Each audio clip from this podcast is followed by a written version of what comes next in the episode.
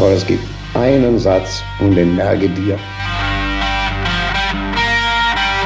Was du nicht willst und das man dir tut, und das füge auch keinem anderen zu. Schuld, Strafe, Recht. Ein Podcast des Fritz Bauer Forums. Rechtsanwalt Thomas Galli und seine Gäste im Gespräch über Strafe und Gefängnis.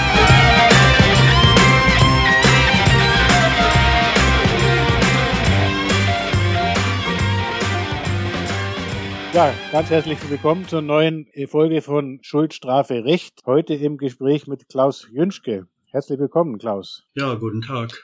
Du hast in deinem Leben schon verschiedene, sag ich mal, Berührungspunkte mit dem Strafvollzug äh, gehabt. Du warst nämlich selber auch schon lange in Haft. Vielleicht kannst du kurz ähm, erklären, was da der Hintergrund war. Ja, 1971 also ich war in der außerparlamentarischen Opposition aktiv und im Sozialistischen Deutschen Studentenbund. Ich habe Psychologie und Erziehungswissenschaften in Mannheim studiert und mich dann im sozialistischen Patientenkollektiv in Heidelberg engagiert. Und dadurch haben wir Mitglieder der Roten Armee-Fraktion, der RAF kennengelernt. Und irgendwann haben die mich gefragt, ob ich nicht zu ihnen kommen möchte. Und dann habe ich äh, zugesagt. Und äh, nach äh, es war so im Herbst äh, 71 und im Sommer 72 bin ich verhaftet worden und äh, wurde dann äh, fünf Jahre später zu einer lebenslänglichen Freiheitsstrafe plus äh, viereinhalb Jahre verurteilt und äh, war 16 Jahre in Haft, in Untersuchungshaft in der JVA äh, Zweibrücken, sieben Jahre und dann wurde ich verlegt nach Dietz in die Strafhaft. Ja. Und der Hintergrund der Verurteilung war, glaube ich, ein äh, Banküberfall, bei dem ein Polizist erschossen worden ist. Ja, ich wurde wegen äh, gemeinschaftlichen Mordes verurteilt. Ich sei an einem Banküberfall teil, hätte ich teilgenommen, der eben auch zum Tod eines Polizeibeamten geführt hat. In Kaiserslautern war das. Obwohl es, glaube ich, keinen nachhaltigen Beweis gab, dass du überhaupt an, am Tatort warst. Ja, ich wurde in freier Beweiswürdigung äh, verurteilt. Das heißt, äh, es äh, steht im Urteil, dass äh, ich nicht geschossen habe, aber ich sei dabei gewesen und dadurch äh, ja. Mitschuld an dem Tod des Polizeibeamten. Und ich glaube, in den ersten Jahren deiner Haft, das war dann wahrscheinlich noch die, die U-Haft oder teilweise noch die, auch dann die Strafhaft, da warst du ja völlig isoliert. Ja, das war, äh, also wir sind äh, in sogenannter strenger Einzelhaft gekommen. Das heißt, äh, wir waren zu dritt in der JVA Zweibrücken und äh, jeder von uns drei RAF-Angehörigen hatte Einzelhofgang und äh, wir waren also 23,5 Stunden auf der Zelle. Damals war die Freistunde noch eine halbe Stunde. Ne? Mhm. Und im Winter war das äh, morgens um kurz nach sechs kamen die und haben gesagt Freistunde. Und dann bin ich raus im Dunkeln, bin da im Dunkeln eine halbe Stunde gelaufen, ne? gegangen. Ne? Laufen durfte mhm. ich nicht, also joggen. Mhm. Das war bis zum Prozessbeginn und mit dem Prozessbeginn durften wir uns dann stundenweise auch sehen. Aber das ist, muss man sagen, äh, für uns drei und später zwei, einer wurde entlassen, war das sehr belastend, ne? weil äh, so eine Kleingruppenisolation ist immer auch Isolation. Man hat zu wenig Interaktion und äh, manchmal haben wir uns entschieden, weil wir zwei Freistunden bekommen hatten aus gesundheitlichen Gründen. Wir hatten ja im Prozess Gutachter bestellt. Das, das Gericht hatte Gutachter und wir hatten Vertrauensärzte. Und wir haben alle festgestellt, dass wir an psychophysischer Erschöpfungszuständen gelitten haben. Und da wurden auch die Prozesstage nur halbtags geführt. Wie waren die so die Kontaktmöglichkeiten nach außen? Also ja, die ersten so? drei Jahre durften nur Angehörige Besuche machen. Also meine Eltern, meine Geschwister und ich habe mich äh, äh mit einer Frau, die damals, mit der ich zuletzt äh, gelebt habe in Heidelberg im SPK, Elisabeth von Dück, habe ich mich verlobt und die konnte dann auch irgendwann Besuche machen, ja. Aha. Sie ist 1979 in Nürnberg erschossen worden. Als die äh, Verlegung nach Dietz stattfand, hat man uns, äh, also Manfred Grassoff und ich wurden nach Dietz verlegt. Das ist in Rheinland-Pfalz die äh, JVA für Langstrafer. Und äh, der stellvertretende Anstaltsleiter war ein äh, Psychologe, Posel hieß er. Der hat so ein Konzept der schrittweisen Integration in den Normalvollzug entwickelt. Das dauerte sechs Jahre, bis ich dann normale Haftbedingungen hatte im 13. Haftjahr. Also ich musste die ersten Monate allein in den Hof und äh, nach jedem Verlassen der Zelle und nach jeder Rückkehr der Zelle musste ich mich in einer Nebenzelle umkleiden und äh, hatte dann also nur die Freistunde und kann man das irgendwie nachvollziehbar machen? Also was was denkt man dann oder welche welche Einstellung entwickelt man? Wird man hasst man dann den Staat oder die Leute, die sowas machen? Wird man wird man verrückt oder wie wie geht man damit um? Naja, in der in, in der Zeit in, in der Einzelisolation hatte ich natürlich solche Erlebnisse ver verrückt zu werden, die Angst verrückt zu werden, aber auch, äh, man muss sich ja vorstellen, was, was bedeutet denn Isolation? Das bedeutet, man ist in einer Situation, wo es keine menschlichen Kontakte gibt, aber auch die, die normale äh, Umweltreize sind nicht vorhanden. Ne? Und äh, da fängt das Gehirn an, eigene Reize zu produzieren. Also man hört Töne oder Stimmen in der Zelle, man riecht etwas, was nicht vorhanden ist, man schmeckt im Essen etwas, was nicht drin ist. Und äh, das war schon extrem, extrem hart und äh, schmerzhaft. Also ich bin manchmal wochenlang auf dem Bett gelegen und in Trance oder ich bin dann äh, hyperaktiv in der Zelle hin und her gelaufen und habe gerechnet, kleines Einmal-Eins rauf und runter, um mich bei Verstand zu halten. Das war natürlich auch eine Zeit, wo das, was, was ich lesen konnte, abends nicht mehr verfügbar war. Das war einfach weg. Ne? Also es konnte nichts aufgenommen werden durch diesen Stress. Und das ist äh, etwas, was mich mein Leben lang natürlich motiviert hat, gegen diese Haftform bei jeder Gelegenheit äh, Stellung zu beziehen und äh, ihre Aufforderung, Abschaffung zu fordern. Das ist ja auch seit äh, sechs, sieben Jahren durch äh, UNO-Beschlüsse geächtet. Also strenge Einzelhaft sollte nicht mehr länger als äh, 14 Tage dauern. Und wir hatten das ein paar Jahre lang. Und danach äh, vier Jahre lang Kleingruppenisolation. Das ist damals auch von Amnesty International in einem Bericht äh, äh kritisiert worden, dass das ein Zustand ist, der nicht akzeptabel ist. Ne? Du hast dich ja dann mit der Zeit dann auch vom, von der RAF abgewendet und auch öffentlich dazu aufgerufen, dass die anderen sozusagen die, die Waffen niederlegen. War das dann aufgrund dieses Drucks oder wie, wie kann man sich dies, diese Entwicklung im Prozess vorstellen? Na, das ist ja für einen, für einen Menschen, der in einer schmerzhaften Situation ist, gar nicht äh, möglich, äh, sich frei zu entscheiden. Äh, wenn ich mich jetzt anders orientiere, folge ich einer inneren Einsicht oder folge ich dem Druck? Wie soll das gehen? Und ich habe äh, mich äh, eigentlich äh, sehr, sehr früh äh, mit unserer Geschichte natürlich kritisch auseinandergesetzt und gesehen, dass das, was wir wollten, nicht zu erreichen war. Ne? Und, äh, aber ich habe mich erst, äh, nachdem ich normale Haftbedingungen hatte, nach 13 Haftjahren öffentlich geäußert. Und davor, davor nicht. Ne? Du hast, glaube ich, auch als dich sozusagen geweigert, aus, aus, aus Opportunitätsgründen dich loszulösen von der RAF.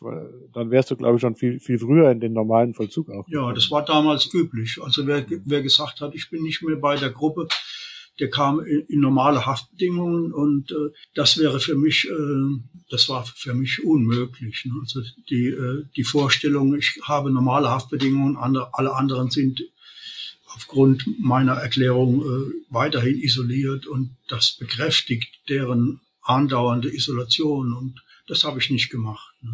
Also ich habe äh, das äh, äh, so tief empfunden, abgelehnt, ne? dass äh, es, es ist ja für mich heute noch ein Thema, das mich emotional sehr beschäftigt ne? und äh, mich auch immer wieder veranlasst, mich dazu zu äußern. Ja. Und du warst dann der erste RAF-Gefangene, der begnadigt worden ist. Ja, der erste, der zu einer lebenslänglichen Freiheitsstrafe verurteilt worden war. Ja, das ist ja, ja. 1988 ja. gewesen, nach 16 äh, Jahren. Aha. Und wie, wie ist das gelaufen? Oder wie ist das? Naja, in, äh, in Rheinland-Pfalz, wo ich inhaftiert war, galt, galten Manfred Grashoff und ich als Landesgefangene. Das heißt, wenn Aha. jemand äh, zu einer lebenslänglichen Freiheitsstrafe vor einem Landgericht verurteilt wurde, war zur war die Begnadigungsinstanz der Ministerpräsident des Bundeslandes. Und Aha. in äh, Rheinland-Pfalz hatte der Helmut Kohl, als er noch Ministerpräsident war, so eine Tradition eingeführt, dass er einmal im Jahr in die JVA äh, Dietz gegangen ist, wo die lebenslänglichen waren und hat mit ein paar Gefangenen gesprochen und die dann begnadigt. Als ich äh, im 18., im 16. Haftjahr war oder im 15. war Ministerpräsident Vogel. Ja, und der, ja. mit dem habe ich gesprochen und äh, Aha. Und äh, er hat äh, mich begnadet. Und nach der Entlassung bist du da einigermaßen schnell gut zurechtgekommen oder war das auch ein ganz schwieriger Prozess? Naja, ich bin äh, eigentlich gesundheitlich schwer angeschlagen äh, gewesen in der Zeit, als ich äh, nach Dietz kam und äh, habe dann äh, mich entschieden zu überleben und um mein Überleben zu kämpfen und habe an, angefangen zu laufen und bin also in, in ein paar Jahren dann in der Lage gewesen, äh, eine Stunde lang in der Freistunde durchzulaufen und habe das dann bis zum Haftende gemacht und viel Sport getrieben und dadurch ist mein Kreislauf wieder äh, irgendwie äh, klargekommen. Ich habe ich hab ja äh, in der in den ersten zwei Jahren in, in Dietz, äh, das war das achte und neunte Haftjahr, manchmal erlebt, dass ich in der Hofstunde, wenn die Sonne zu warm war, bin ich ohnmächtig geworden und so. Also der Kreislauf war mhm. sehr labil. Ne? Und da habe ich natürlich aufgehört mhm. zu rauchen und angefangen zu laufen und habe das dann stabilisiert. Aber als Haftfolge ist mhm. äh, geblieben, das ist heute weniger, aber immer wieder Panikattacken und äh, solche Missempfindungen. Also beispielsweise ich äh, gehe an Spazieren und plötzlich äh, aus heiterem Himmel fühle ich meine Beine unterhalb der Knie nicht mehr und äh, oder ich fahre Auto und mhm. habe das Gefühl, ich werde es gleich ohnmächtig und muss von der Autobahn rechts ranfahren. Und so. Das ist solche Dinge, das, also posttraumatische Belastungsstörungen. Und ich habe drei Jahre Therapie gemacht, mhm. um äh, damit leben zu können, weil das nicht heilbar ist. Das begleitet ja ein das ganze Leben.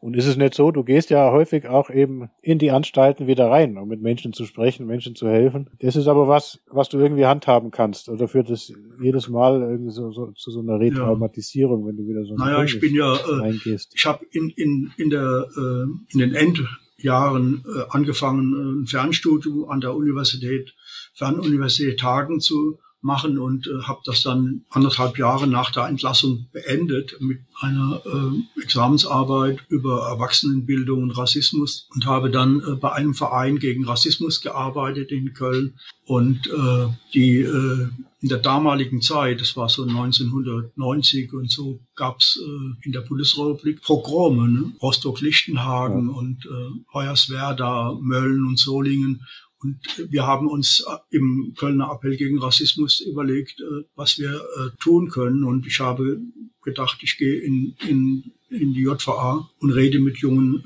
äh, mhm. Neonazis und mache da eine Gesprächsgruppe. Mhm. Und äh, das habe ich 1992 beantragt, wurde 93 nach einem Jahr hin und her äh, genehmigt. Und dann war ich in, mhm. in der JVA Köln in einem Gruppenraum mit sechs jungen Türken und Arabern konfrontiert, die sich gemeldet hatten zur Teilnahme an der Antirassismusgruppe. Und äh, die habe ich gefragt, mhm. gibt es hier keine Rechten? Und da haben die gesagt, äh, die gibt's schon, aber die trauen sich nicht aus der Zelle. Also da waren äh, 70, 80 mhm. Prozent der Untersuchungsgefangenen der männlichen Untersuchungshaft für Jugendliche und Heranwachsende waren äh, Heute würde man sagen, äh, mit Migrationshintergrund. Damals hatten die auch keine Pässe, Deutsche, mhm. die waren Ausländer. Ne? Und äh, mhm. die haben äh, also äh, ihre Stärke, ihre äh, numerische Stärke natürlich auch ausgespielt und da hatte kein Rechter die Möglichkeit, den Mund aufzumachen. Und äh, ich äh, mhm. habe mich dann dem Thema gewidmet, Überrepräsentation von Migranten im Strafvollzug und habe dann auch ein paar Jahre später mal drei Jahre an der Universität Köln an einem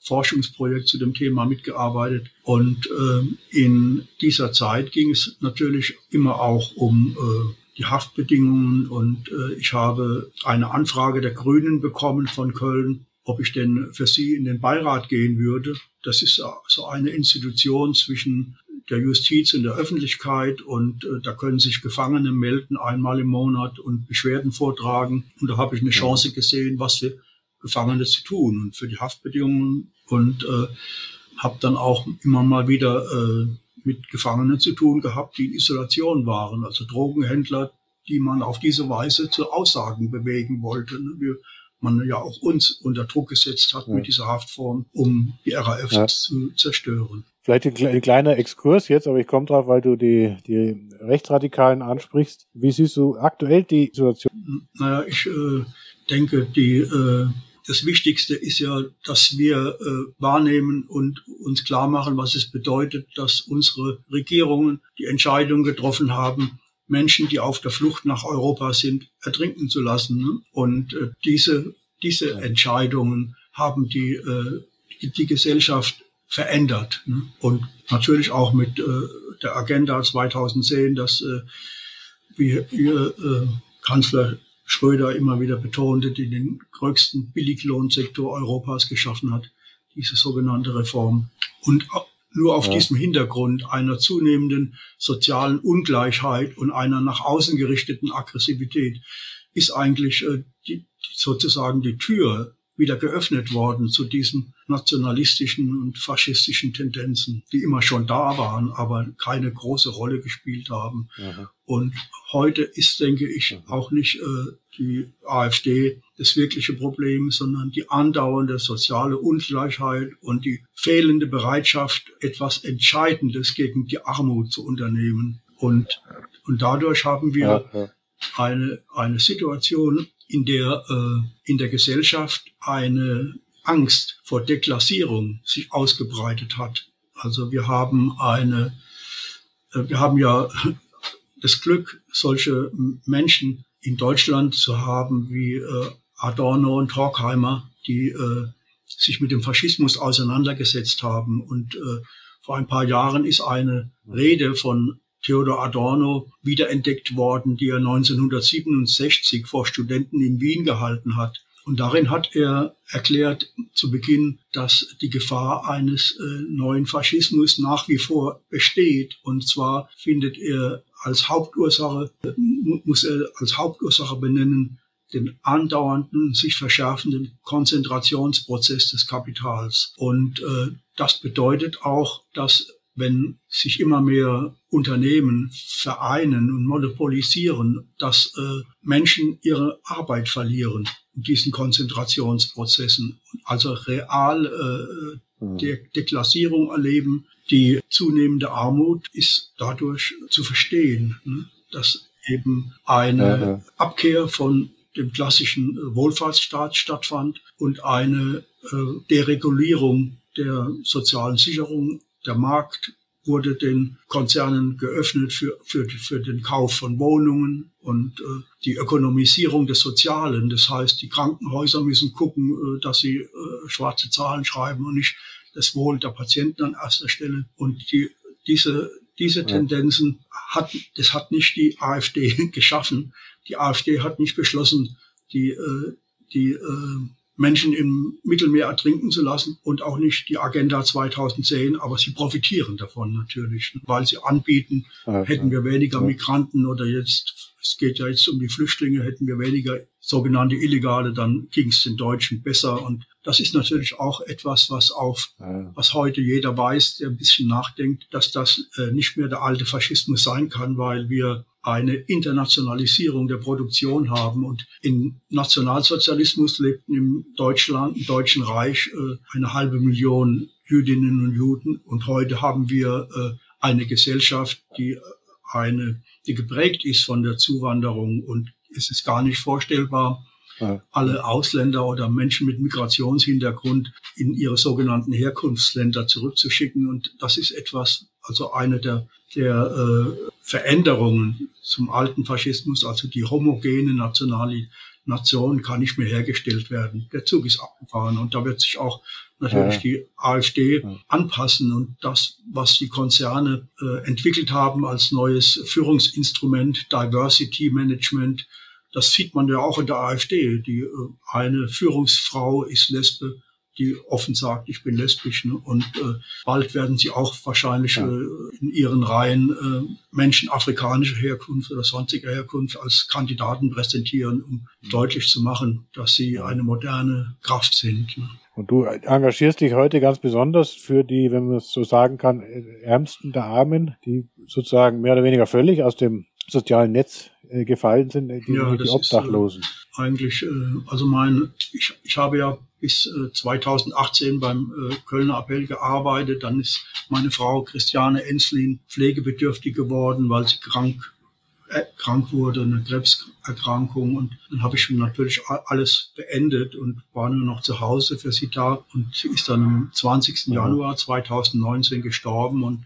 das hat mich schon äh, umgehauen. Es ist schon sehr schwierig gewesen, die Zeit danach. Und um Jahr später habe ich äh, an, angefangen, äh, mich in der Stadt wieder umzusehen, was ich machen könnte. Und äh, bin bei einem Prozess gegen Hausbesetzer gewesen und habe mich dann entschieden, das ist eine gute Sache, also sich für die Abschaffung der Obdachlosigkeit zu engagieren. Damals hat ja äh, Herbert Marcuse die Hoffnung gehabt, äh, weil die äh, Randgruppen ausgeschlossen waren, dass sie ein revolutionäres Potenzial abgeben könnten. Und das war natürlich eine Fehleinschätzung, weil diejenigen, die draußen sind, die haben das Bedürfnis reinzukommen. Ne? Und die Obdachlosen wollen nicht die Obdachlosigkeit abschaffen, mhm. sondern die wollen eine Wohnung. Und das ist etwas, was, ja. was ich heute, was ich natürlich auch weiß. Aber von, von der Perspektive her, von dem, was äh, Adorno in der Auseinandersetzung mit dem neuen Rechtsradikalismus gesagt hat, ist das eine wichtige politische Arbeit, dass wir eine Gesellschaft bekommen, in der der Kampf gegen die Deklassierung und das Fallen ins Bodenlose stattfindet. Und wenn wir es erreichen, dass die Obdachlosigkeit abgeschafft wird, haben wir eine, einen Fortschritt erreicht. Ne? Und wir haben ja äh, Entscheidungen. 2020 äh, hat die Europäische Union die Mitgliedsländer aufgefordert, bis 2030 die Obdachlosigkeit abzuschaffen. Und äh, das steht jetzt auch im Koalitionsvertrag der Ampel und runtergebrochen wird das auch äh, auf den, bei den Städten und Gemeinden als Zielvorgabe genannt. Aber natürlich mit der Haltung ist er nicht zu schaffen. Aber wir denken, dass es zu schaffen ist, wenn man es will, weil es gibt überall. Ja, was glaubst du, was steckt, was steckt dahinter, dass in so einem reichen Land wie unserem das nicht ermöglicht werden kann, dass jeder zumindest ein Dach über dem Kopf hat? Also welche Interessen stecken dahinter? Ja, Armut so und, und das äh, Überlassen von Menschen in, im Elend diszipliniert diejenigen, die noch nicht da drin sind und die Angst haben, äh, da reinzurutschen. Und äh, wer weiß, äh, was es bedeutet, völlig hilflos auf der Straße zu liegen und der überlegt sich dreimal, ob er die, äh, den billigen Job ablehnt oder nicht. Ne? Das ist eine, ja, das ja. ist eine. Äh, also sind, wir, wir müssen uns ja, äh, wenn wir uns mit Obdachlosigkeit oder Armut beschäftigen, äh, nicht nicht äh, nur in der in der in der Theorie mit Kapitalismus befassen, sondern müssen ja äh, zurückgehen zu den Anfängen von unseren Stadtgesellschaften und der Entstehung von Herrschaft. Und wir haben äh, ja nicht nur ein Patriarchat, das heißt Männerherrschaft, die älter ist als der Kapitalismus ne? und eben äh, paar tausend Jahre alt, sondern wir haben auch eine, ein, äh, eine Entstehung von Paria-Gruppen mit der Entstehung von Herrschaft. Wir haben äh, eine Vergottung äh, der Herrschenden, ein, eine Verherrlichung der Herrschenden und äh, gleichzeitig eine Verachtung von bestimmten Randgruppen als Gegenstück ne, zu dieser Entwicklung. Und das begleitet die Menschheitsgeschichte von äh, Anfang an und ist heute natürlich auch etwas, was ich jetzt in dem Buch äh, im Vorwort versucht habe zu thematisieren, äh, gesehen werden muss, dass wir eine Aufgabe haben, die nicht nur antikapitalistisch ist, sondern also dass man sagt, äh, Wohnen ist ein Menschenrecht und mit Wohnungen sollte keinen Profit gemacht werden, sondern wir haben äh, in ja. unserer hierarchisch gegliederten Gesellschaft Mechanismen der Verachtung von Menschen, die als weniger wert stigmatisiert werden. Und das ist ja. tief drin. Wie ist da deine Erfahrung? Also wenn man manchmal so Dokumentationen im Fernsehen sieht über Obdachlosigkeit, dann werden teils Protagonisten vorgestellt, die sozusagen, die gar keine Wohnung wollen, die da ihren Freiheitsdrang ausleben. Aber das, denke ich, ist eine Idealisierung, die für die allermeisten nicht zutrifft. Oder, oder wie ist da es deine gibt, Erfahrung? Die allermeisten äh, wollen eine Wohnung. Ist ja so ein banaler Satz, keine Regel ohne Ausnahmen. Und, und, und die, und die äh, die ja, ja, äh, Umfragen, also hier in Köln gab es von, von Streetworkern vor ein paar Jahren Umfragen und dann Kölner Obdachlosen. Bundesweit äh, gibt es Studien von der Gesellschaft für innovative Sozialforschung und Sozialplanung in Bremen. Und fast alle Obdachlosen sagen als ersten Wunsch, sie wollen eine eigene Wohnung Und wenn sie äh, krank sind ja. mit Suchtproblemen, die sie nicht bewältigen können, dann wünschen sie sich auch davon loszukommen. Also diese beiden Dinge ne, sind die ersten Wünsche. Ja, ja. Wobei natürlich nicht alle Wohnungslosen süchtig oder drogenabhängig sind. Das sind ein Drittel, aber die sind ja auch auf der Straße am sichtbarsten in ihrem Elend. Ne? Und jetzt hast du dich eben für dein neues Buch äh, befasst mit. Obdachlosen, die in Haft kommen. Was, was sind das so für Delikte? Sind das dann typische so Drogendelikte und ähnliches? Oder weswegen werden, werden ja, Obdachlose gibt, vor allem inhaftiert? Also vom, vom formaljuristischen her kann man sagen, zwei Gruppen, die ich kennengelernt habe. Die einen äh, sind in normaler U-Haft wegen äh, verschiedenster Delikte, auf die ich zu sprechen kommen kann. Und die andere Gruppe sind äh, Inhaftierte, die eine sogenannte Ersatzfreiheitsstrafe verbüßen müssen. Die haben also, ja. hätten äh, normalerweise gar nicht in Haft sein müssen, aber sie konnten eine Geldstrafe, zu der sie verurteilt wurden, nicht bezahlen. Und das sind, bei diesen Geldstrafen geht es um kleine Eigentumsdelikte, um äh, Beförderungserschleichung, um äh, kleinen Drogenhandel zur Finanzierung der eigenen Sucht. Und äh, das sind äh, das sind also äh, kann man sagen klassische Armutsdelikte. Ne? Und in der in der Untersuchungshaft, ja, ja. in der ich war, habe ich genau äh, auch das wiedergefunden, dass also Männer, die ich mit denen ich gesprochen habe, in der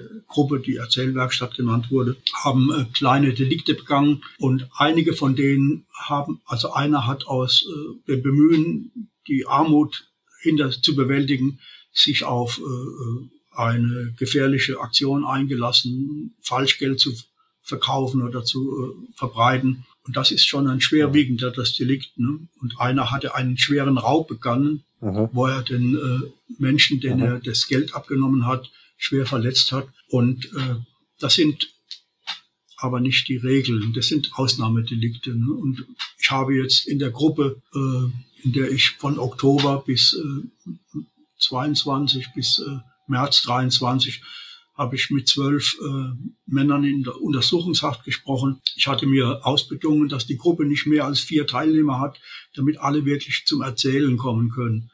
Und aber durch die Fluktuation in der U-Haft waren es eben dann äh, zwölf Leute in den sechs Monaten, die mal länger und mal kürzer da teilgenommen haben. Und da hatte keiner eine Strafe über vier Jahre, also als sie dann verurteilt wurden. Das waren nur zwei, die so eine längere Strafe bekommen haben. Und wenn ich jetzt die Gruppe in, in der in Werl gemacht hätte oder in, in einer anderen JVA für Langstrafen, wären natürlich auch Wohnungslose und Obdachlose dabei gewesen, die wegen Tötungsdelikten oder äh, anderen schweren Delikten verurteilt worden sind. Ne? Das ist äh, die Bundesarbeitsgemeinschaft für Straffälligenhilfe hat äh, eine Statistik und verfolgt die Berichterstattung über Tötungsdelikte bei Obdachlosen und veröffentlicht eben die Zahlen jedes Jahr. Und etwas über die Hälfte aller Tötungsdelikte gegen Obdachlose wird von anderen Obdachlosen begangen. Und das heißt natürlich, dass Obdachlose arm dran sind, aber nicht äh, die besseren Menschen sind. Ne? Das ist ja banal. Aber sie sind, sie werden äh, äh, als, schl als schlecht dargestellt, stigmatisiert, faul, süchtig, selber schuld an ihrer Lage. Selber schuld. An Sie erwähnen Lage, ja auch, dass also viele äh, waren natürlich auch immer wieder Situation, wo ihnen geholfen wurde, aber die Mehrheitsgesellschaft guckt an ihnen vorbei. Ne? Also sie, wenn, man, wenn sie in der Straße sitzen mhm. und schnorren oder betteln, dann äh, werden sie von vielen einfach äh, übersehen. Ne? Und äh, es gibt welche, mhm. die helfen. Und das ist natürlich auch etwas, was sie sehen und wahrnehmen, aber das ist nicht die Haltung der Mehrheit. Wir haben interessanterweise jetzt äh, eine Bundestagsentscheidung gehabt, dass äh, die letzte Gruppe der KZ-Häftlinge, das waren die sogenannten Asozialen und die sogenannten Berufsverbrecher, die hatten den, äh, die waren äh, von den Nazis inhaftiert worden und darunter waren auch 10.000 Wohnungslose und viele wurden zwangssterilisiert Aha. oder umgebracht.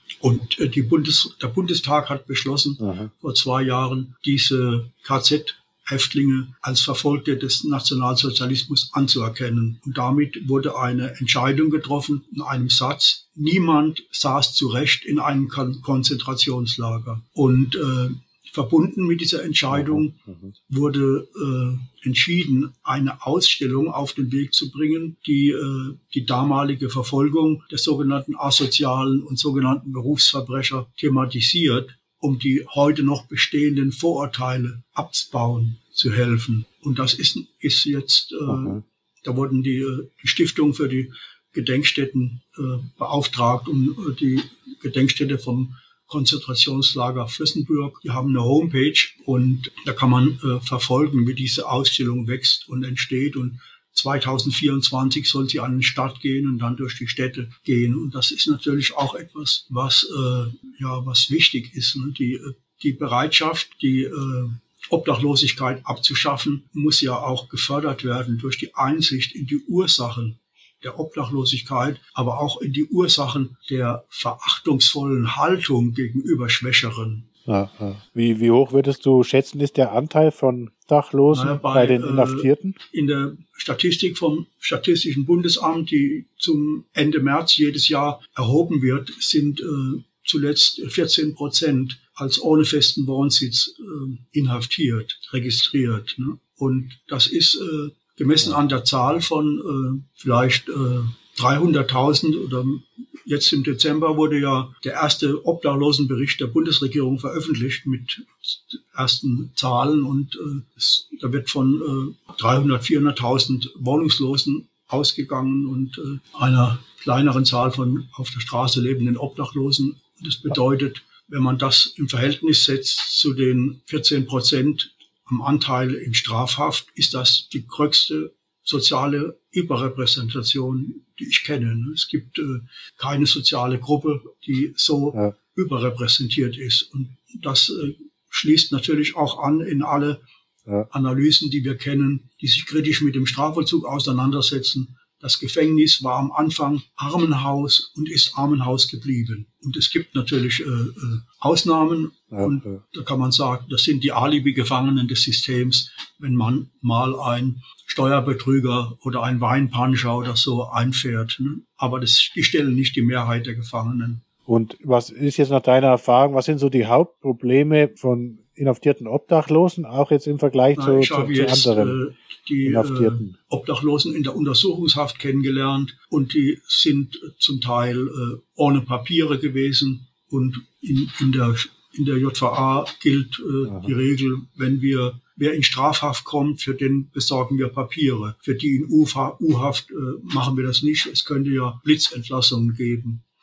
So, gehen viele, die äh, keine Papiere haben, dann in eine Verhandlung und werden zum Teil auch, weil die Richter selbst äh, in der Regel hilflos sind, auf Bewährung entlassen bei so einem kleinen Delikt.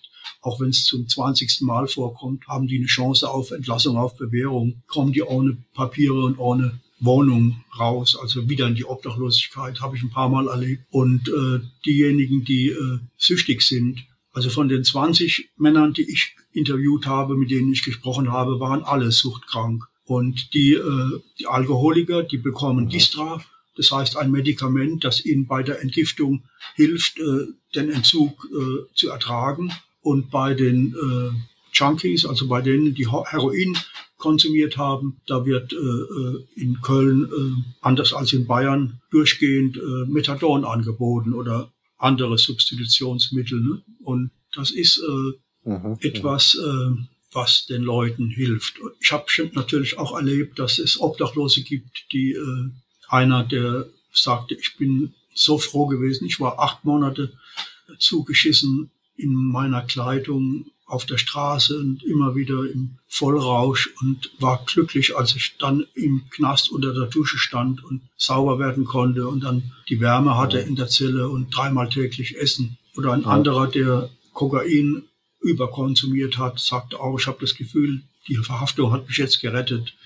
Und da äh, gibt's ja dann auch äh, so die, die die Meinung, dass das Gefängnis äh, eine gute Hilfe ist, aber das ist natürlich eine Fehleinschätzung, weil äh, die äh, Gefangenen, die sich so geholfen gefühlt haben, haben ja nach einiger Zeit schon angefangen, wieder unter der Enge der Zelle und der fehlenden Arbeit und der eigenen Armut zu leiden. Und einer, der sich gerettet gefühlt hat, hat mir dann erzählt, äh, dass er Frei, der Freistunde Kippen sammelt und weil ja, das gibt so über die Geistlichen dann ein bisschen Spendentabak. Und die Hausbeamten haben dann ein kleines Kontingent, das nicht ausreicht für die, die kein Taschengeld haben oder nicht genügend, die damit zu versorgen und dann sammeln die eben Kippen. Aha.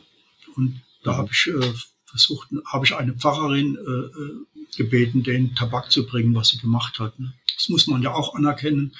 Eine Heroinsucht äh, steht für diejenigen, die äh, abhängig sind, nicht zur Disposition. Und die brauchen ein Medikament. Und äh, die, die äh, Ja. äh, Ja, ja. bei den Nikotinsüchtigen wird es nicht so anerkannt, aber das ist genau dasselbe. Die, die müssten direkt, wenn man sagt, du bist, einer ist Kettenraucher, müssten sie direkt auch, äh, wenn der Staat ihnen nicht das Geld gibt, um Zigaretten kaufen zu können, dann müssen, muss man ihnen Tabak geben. Und äh, die äh, Perspektive von Wohnungslosen ist ja, wenn sie an ihre Haftzeit, an das Ende der Haftzeit denken, auch die Wohnung. Ne? Und da, da ist äh, die Wohnungslosenhilfe und die Drogenhilfe Ja, und die ja. Straffälligenhilfe extrem überfordert. Ne? Die haben keine Wohnungen anzubieten. Ich bin jetzt gerade mit einem, der, der äh, den ich seit über ein Jahr besuche, einen der Teilnehmer, der in Strafhaft ist, äh, am Suchen eines Zimmers für ihn. Und, und die, äh, also er hat ein Vorstellungsgespräch gehabt hier in Köln bei der Diakonie und die haben Angst, dass er nochmal gewalttätig wird. Und die SKM Aha. hat mitgeteilt, ihre Warteliste ist voll. Also die sind nicht mal bereit, jemand auf eine, eine Warteliste Aha. zu setzen. Und so sieht es aus. Also ich weiß jetzt noch nicht, Aha. wo er, wenn er am 4. Oktober entlassen wird, wo er dann wohnt. Und das ist irre. Einfach irre. Wir haben in uns, wir haben in unseren Großstädten Das stimmt allerdings. Ja. ähm, Leerstände. Es ist, ist jetzt irgendwie bei 1%, manchmal auch 0,8% wie in Köln. Und das bedeutet, dass tausende Wohnungen leer stehen. Und die Stadt ist nicht äh, richtig bereit, zuzulangen und zu sagen, äh, äh, das wird jetzt beschlagnahmt für die Obdachlosen, weil das Recht auf Eigentum wird immer noch höher geschätzt als das Recht auf in Würde in einer Wohnung zu leben und eine Ja. Privatsphäre zu haben.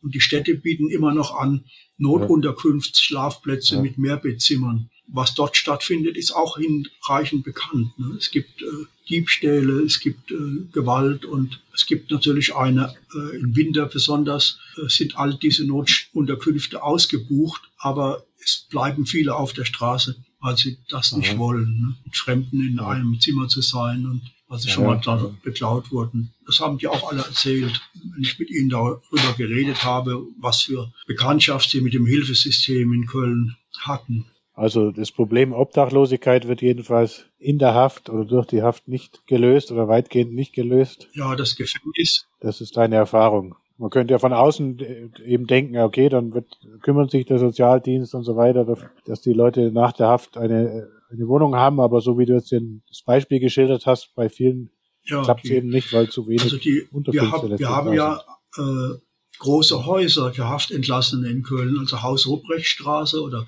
für Männer und äh, Elisabeth Freihaus für Frauen. Und bei denen äh, steht im, äh, auf dem Internet äh, dann, wer im Vordergrund äh, Drogensucht hat oder psychische Krankheit, kann bei uns nicht äh, aufgenommen werden. Wir sind dafür nicht eingerichtet. Ne? Aber gerade diejenigen, die also am meisten Hilfe bräuchten, Ja, ja. die finden dann am wenigsten Äh, Wohnungen. Und das ist ja.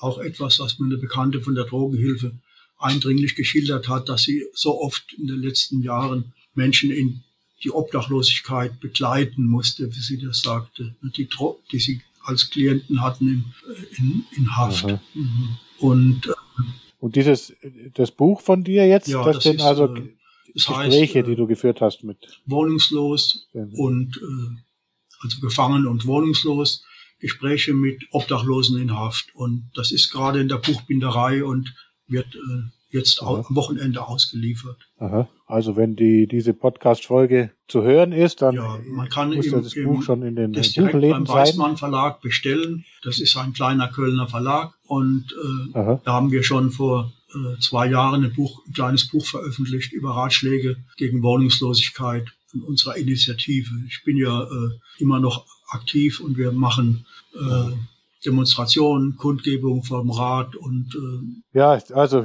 Klaus, ich finde es wirklich bewundernswert, dein Engagement und unheimlich wichtig. Du bist auch einer der wenigen, der für mich jedenfalls öffentlich wahrnehmbar ist, dessen Stimme wahrnehmbar ist für die Obdachlosen, für das Thema Obdachlosigkeit und Haft. Und das ist eben ganz, ganz wichtig, dass da einfach öffentlich auch ein Bewusstsein geschaffen wird und gefördert wird und nur ja, dann kann sich da was äh, verändern. Deswegen auch nochmal der Appell an alle Zuhörerinnen und Zuhörer unbedingt das äh, Buch kaufen.